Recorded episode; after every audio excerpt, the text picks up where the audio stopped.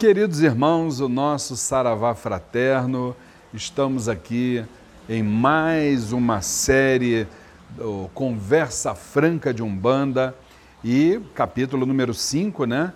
Obviamente falando sobre Exu, número 4. Então vamos trazer para vocês hoje é, a ligação de Exu com os nossos irmãos africanos e aí, porque isso é um recorte importante para que lá na frente nós possamos entender é, na atualidade, a figura, a presença de Exu, sem principalmente aquelas informações equivocadas que nos chegam, né?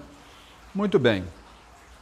Sabemos que os nossos irmãos africanos trouxeram é, da sua, vamos dizer assim, da sua terra máter, né? Os elementos, as formas de magnetismo, se não o mineral, o vegetal, por que não dizer até o animal, né?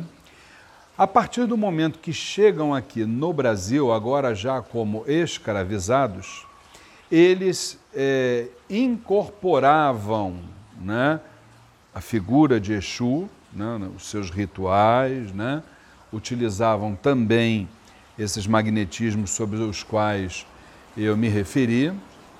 E o detalhe é que os seus senhores os agrediam porque eles, de forma, é, obviamente que leigos que eles eram, né? É, eles confundiam a figura real de Exu com demônios. Por isso, os nossos irmãos escravizados eram maltratados.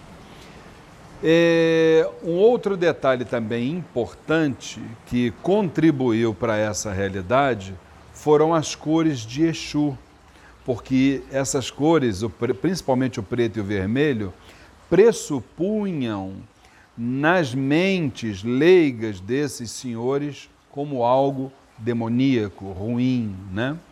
E tem um detalhe que é muito importante, meus irmãos. Exu assume qualquer característica que você possa colocar nele. O Exu ele quer realizar o trabalho dele, independentemente do que A, B ou C possam pensar sobre ele. Entendeu? Isso é muito importante deixar claro. Então, hoje falamos sobre os Exus e os africanos.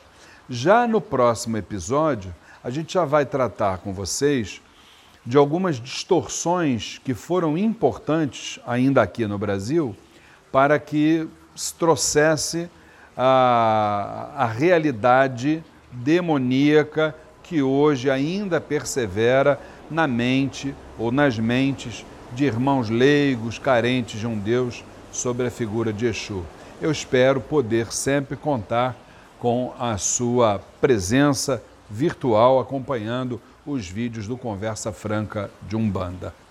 Fiquem com Deus.